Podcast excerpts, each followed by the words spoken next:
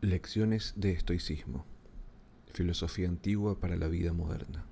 Por John Sellers. La vida y la muerte.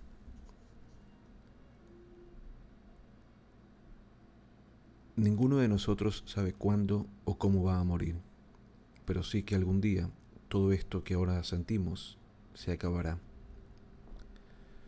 ¿Y cuántos son los que realmente viven con plena conciencia de que ha de ser así? La mayoría conocemos historias de gente que ha experimentado su propia muerte o a la que le han diagnosticado alguna enfermedad incurable. Quienes han conseguido volver del otro lado lo han hecho con un renovado amor por la vida, dispuestos a saborear cada segundo de este tiempo extra. Quienes no hemos tenido esa experiencia, olvidamos fácilmente que somos mortales y cuán exigua es la cantidad de tiempo que nos resta. Séneca tuvo siempre muy presente, como hemos visto, que su vida podía terminar en cualquier momento, ya fuese debido a su mala salud o al arrebato de algún emperador con malas pulgas. Eso le llevó a reflexionar sobre el valor del tiempo y la mejor manera de emplearlo. Sorprendentemente insistía en que todos tenemos tiempo, más que de sobra. No importa lo largas o cortas que acaben siendo nuestras vidas. El problema es que desperdiciamos la mayor parte de él.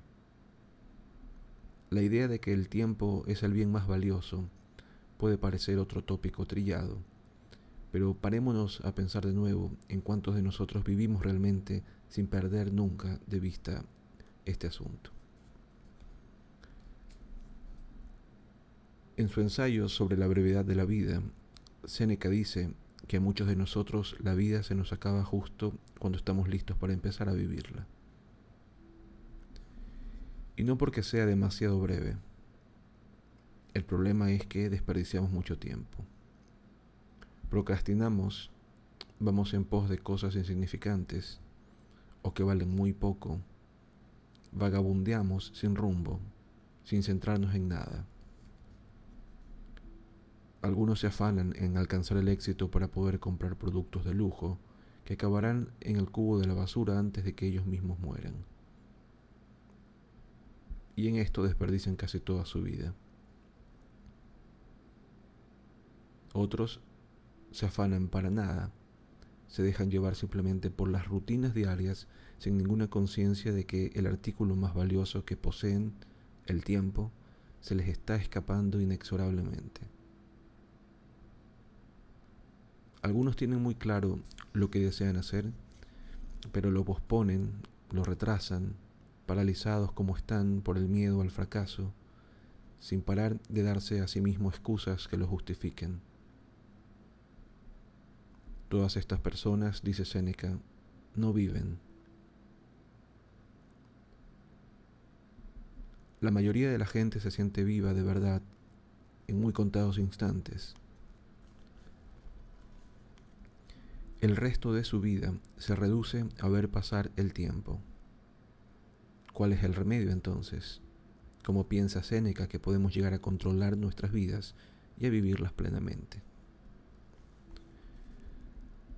Lo primero que debemos hacer es dejar de preocuparnos por lo que piensan los otros, no intentar impresionar a los demás, no perseguir sus favores para sacar algún provecho. A muchísima gente le importa demasiado lo que los otros piensan de ella, pero prestan muy poca atención a sus propios pensamientos. Sacrifican su tiempo a los demás y se dedican muy poco a sí mismos.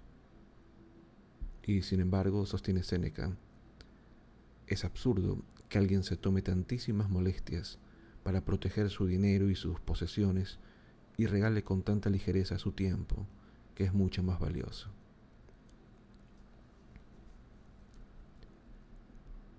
Debemos tener siempre presente que vamos a morir, que nuestro tiempo es limitado y que una buena parte de él ya se ha ido. Peor aún, no tenemos ni idea de cuánto nos queda. Podrías morirte hoy mismo o mañana. Quizá te queden unas semanas, unos meses, un par de años. Nadie lo sabe. Damos por sentado con demasiada facilidad que llegaremos a los 80 o a los 90, pero quizá no todos los consigamos. Suponerlo no tiene fundamento alguno, pero a pesar de ello, lo hacemos y eso nos empuja a posponer las cosas, a dejarlas para ese porvenir que quizá no llegue nunca. Séneca se burla de aquellos que reservan sus proyectos y sus sueños para el día en que se jubilen. ¿Tan seguros están de que ese día llegará? se pregunta. Y si lo hiciera, ¿tan seguros están de que la salud los acompañaría lo bastante o lo suficiente para llevar a cabo todo eso que han estado aplazando tanto tiempo? Pero aunque resultase bien, ¿qué sentido tiene postergar la vida para vivirla cuando la mayor parte de ella ya se ha ido? También está la cuestión de qué objetivos merece la pena perseguir. Para muchos la meta es el éxito en cualquiera de sus manifestaciones, ya sea con riqueza y fama, con respeto y honores, o con ascensos y altos cargos.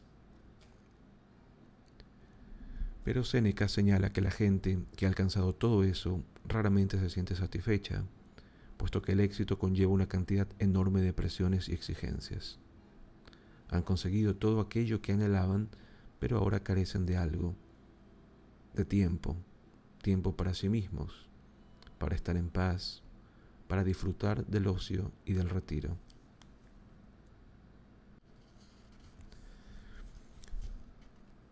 Pero no se trata ya de las exigencias que el éxito trae consigo.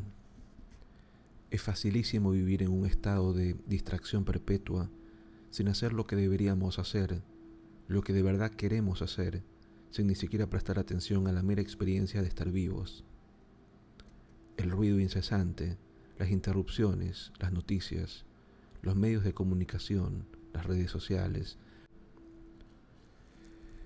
todo esto nos exige tanta atención que llegar a concentrarse por completo en algo y terminarlo se convierte en una tarea casi imposible.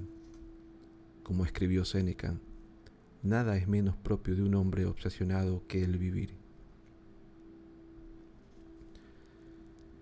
Están en efecto absorbidos por su no hacer nada, y una vez que adquieren ese hábito, caen en un estado de inquietud ingobernable y son incapaces de relajarse o de concentrarse. No se dan cuenta de lo valiosa que es la vida hasta que está a punto de apagarse para siempre. Si no afrontamos esto, afirma Séneca, lo mismo da que vivamos mil años, seguiríamos despilfarrando la mayor parte de tiempo que nos queda. No se trata, por tanto, de esforzarnos para prolongar nuestras vidas lo máximo posible. Basta con asegurarnos de que disfrutamos y aprovechamos de verdad cada día, sin olvidar que podría ser el último. Aprender a vivir adecuadamente es, por paradójico que parezca, una tarea que requiere toda una vida. Los más sabios de la antigüedad añade Séneca, renunciaron a la búsqueda de los placeres, el dinero y el éxito para dedicarse de lleno a dicha tarea. No importa que sus respuestas hayan sido diferentes en cada caso. Séneca insiste en que para lograrlo es esencial reservarse tiempo para uno mismo. Todo el mundo acelera su vida y se esfuerza por su ansia de futuro, escribe Séneca por su hastío del presente. Por el contrario, el que no deja ningún momento sin dedicarlo a sus intereses, el que organiza todos sus días como si fuera el último, ni ansía el mañana ni lo teme.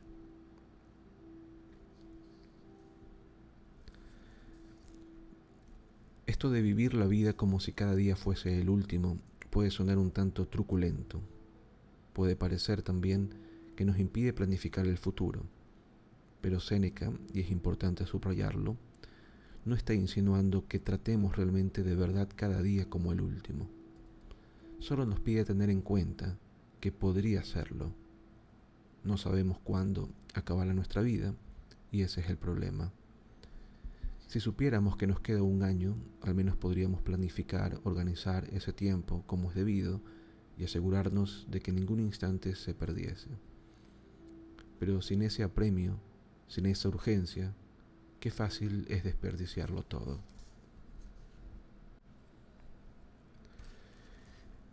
Ahora que sabemos cuánto vale nuestro tiempo y que estamos dispuestos a esforzarnos por disfrutar de él y tener tranquilidad, ¿cómo lo haremos según Séneca?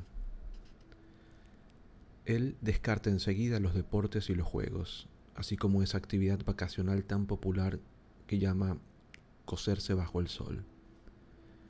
De hecho, ataca muchas de esas cosas que hoy en día solemos hacer en nuestro tiempo libre. En lugar de ello, recomienda dedicarse a la filosofía. Para él, la actividad más noble y digna, es decir, a pensar, aprender, leer obras de historia y de literatura, reflexionar sobre el pasado y el presente. Lo opuesto, en fin, de ir de un lado para otro en pos del éxito mundano, que en su opinión solo se obtiene pagando con la vida. Con este ensayo, Séneca arremetía contra el, culto a la banalidad practicado por la gente pudiente de Roma del siglo en que vivió, el siglo I de nuestra era. Es llamativa y por momentos aterradora la importancia que sigue teniendo esto en la actualidad. Queremos creer que la humanidad ha evolucionado y con suerte mejorado en los últimos dos mil años. Pero Séneca nos demuestra que muchos de los asuntos con los que la gente se debate hoy en día no son muy distintos de los que preocupaban a los habitantes de la Roma imperial.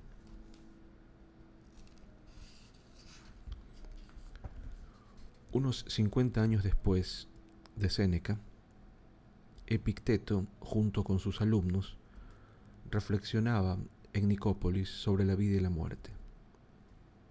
En aquellas disertaciones se refería continuamente a la vida como un don, algo que nos es dado, y del mismo modo se nos quita.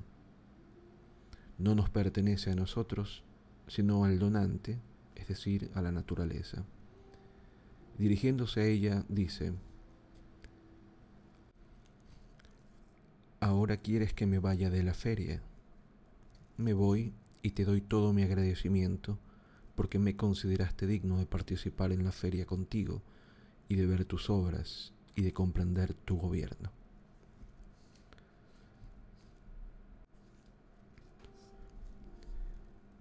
La vida es una celebración como una feria, una fiesta, y al igual que ellas, no puede durar para siempre está en nuestras manos ser agradecidos con el anfitrión por lo que hemos disfrutado o lamentarnos porque tiene que acabar. Tu vida es un don, un presente que un día tendrás que devolver. También las vidas de aquellos a quienes amas. Nunca digas con respecto a nada, escribe, lo he perdido, sino lo he devuelto. Ha muerto tu hijo, pues ha sido devuelto. Ha muerto tu mujer, ha sido devuelta.